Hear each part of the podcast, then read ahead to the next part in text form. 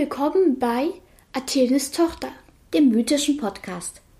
Am Mikrofon Clara und Iris. Hallo Freunde der Mythologie. Wir gehen live vom Olymp in 3, 2, 1.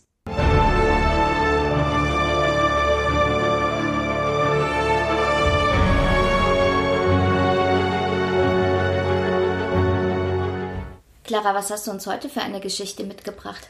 Heute kommen wir zum letzten Nebengott, nämlich Pan. Was weißt du darüber? Pan ist der Typ mit der Panflöte, oder? No shit, Sherlock. Ähm, und das Pan wird doch auch manchmal als so ein Waldgeist oder sowas dargestellt, oder? Genau.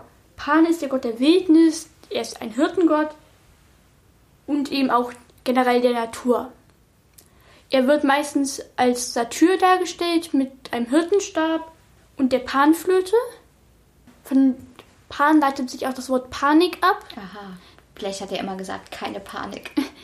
Nein, das leitet sich aus ähm, zwei Wörtern ab. Nämlich einmal, wenn man Pan verärgert hat, jagte er den Herd einen panischen Schrecken ein. Aha. Und auch ähm, beim Kampf gegen die Giganten soll Pan einmal einen so schrecklichen Schrei ausgestoßen haben, dass die Giganten Hals über Kopf davongelaufen sind. Okay, also die sind dann dadurch in Panik versetzt Genau. worden. Daher, das sind die zwei Möglichkeiten, ähm, woher das Wort Panik kommt. Also von Pan halt. Und er soll sozusagen sich immer zur ähm, der Göttin, also der Mondgöttin Selene hingezogen fühlen. Ja, die beiden Titanen Selene und Helios, die solltest du kennen. Ja, da haben wir ja schon von gesprochen. Ja. Selene, die Mondgöttin und Helios, der Sonnengott. Zwillinge und ähm, die stammen auch irgendwo noch aus dem Titanengeschlecht. Ähm, wir haben mal in einer früheren Folge noch so einen Stammbaum angehängt, da könnt ihr es mal nachgucken. Ja, ach so, ähm, es, es gibt wieder hier verschiedene Möglichkeiten, von wem er abstammt. Einmal soll der Vater Hermes sein, einmal Zeus und einmal Kronos, auch wenn ich letzteres für ziemlich unplausibel halte, weil letzte Folge, wer sich dran erinnert. Und ähm, einmal soll auch ähm, Aether der Vater sein. Das ist ähm, der Gott des Olymps, also der Ortsgott, sowas wie Flussgott. So eine Art Hausmeister vom Olymp. Ungefähr. genau. Dann kommen wir mal dazu, wie Pan die Panflöte erfunden hat. Er wollte die Menschheit foltern und hat sich ein perfides Instrument ausgedacht. Nein, das nicht. Nämlich einmal, das ist so ein bisschen wie mit Daphne. Wenn du dich noch an Apollo erinnerst. Ah, erinnere uns alle mal kurz, wie das war. Die Leute könnten ja einfach mal nachhören. Und du musst jetzt leider unwissend sterben. Oder du könntest auch mal nachhören. Okay, vielleicht kannst du uns ein Stichwort sagen. Äh, Okay, also Pan ist, hat mal wieder die Lieblingsbeschäftigung als männlichen Gott gemacht und ist einer armen Nymphe hinterhergejagt. Die Nymphe hieß Synrix. Sagt ihr irgendwas? Nee? Ähm, und sie hat sich dann an einem Gewässer in ein ähm, Schilfrohr verwandelt. Okay. Hat es ihr geholfen? Kommt drauf an, was du mit geholfen meinst. Okay. Sie ist ihm zumindest entwischt. Ja.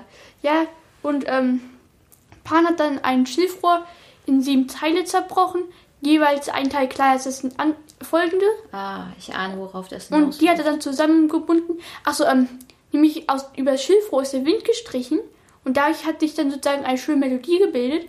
Und die wollte er eben bewahren und hat dadurch eben dann mit, was ich gerade gesagt habe, die Panflöte erfunden. Nur, dass danach nie wieder schöne Melodien auf der Panflöte entstanden sind. Eigentlich soll Panflöte ziemlich schön sein, man muss es nur können. Okay, das könnte das Problem sein. Ja, gerade warum du kein Panflöte spielen kannst. Vielleicht kommst du vielleicht daher, dass du sie nicht so magst.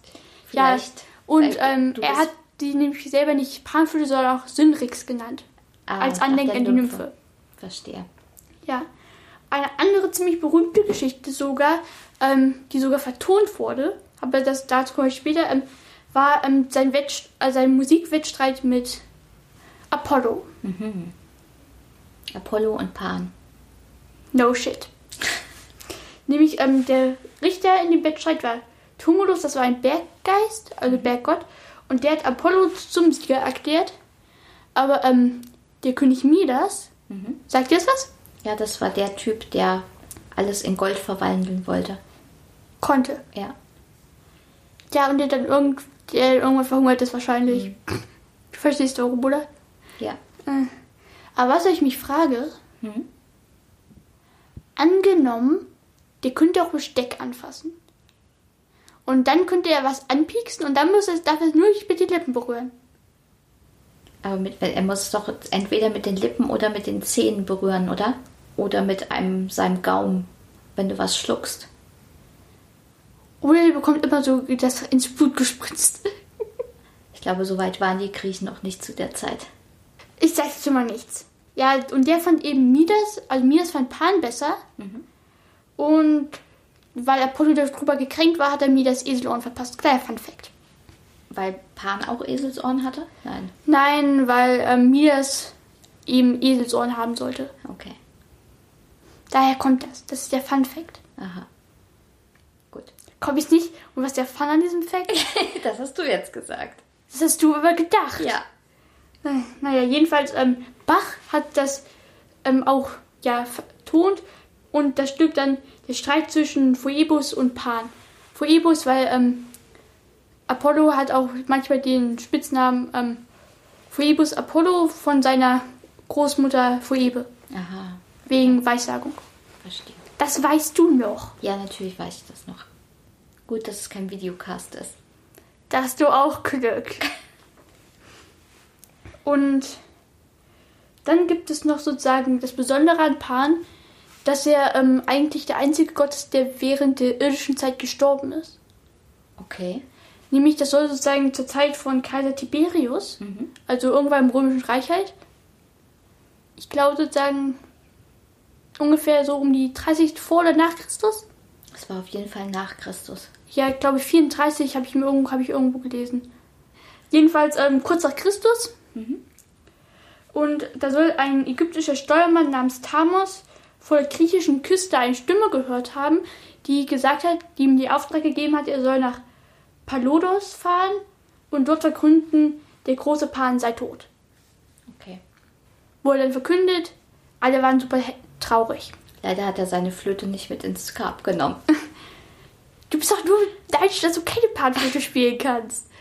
Naja, ähm, und wer Percy Jackson gelesen hat, der weiß, dass sich die Satyren dann ähm, einer he- heiligen Mission verschrieben haben, Pan zu finden. Ich dachte, er wäre tot. Das ist ein Gott. Okay. Und wie ging die Geschichte dann weiter? Also laut Percy Jackson ist Pan dann wirklich gestorben. Aber erst im fünften Teil, glaube ich. Das heißt, die Satyren hatten ihn erst gefunden, aber er ist dann trotzdem später gestorben. Ja, lag daran, dass sozusagen ähm, die Wildnis verloren gegangen ist. Wir wissen ja, wer schuld ist. Nämlich? Die Menschen? Ach so, richtig. Naja, jedenfalls gibt es noch ein, was ziemlich Interessantes über Pan, nämlich seine Gestalt wurde im christlichen Mittelalter auch ähm, mit dem Teufel in Verbindung gebracht und daher kommt eben auch, dass wir Teufel mit ähm, Bockfüßen und Ziegenhörnern Ah, wie ein Satyr. genau in Verbindung bringen. Manche von uns zumindest. Ja, manche, die an den Teufel glauben. Ich nicht. Ich auch nicht. Ja, dann. Okay, jetzt wissen wir also alles über Pan. Verstehe.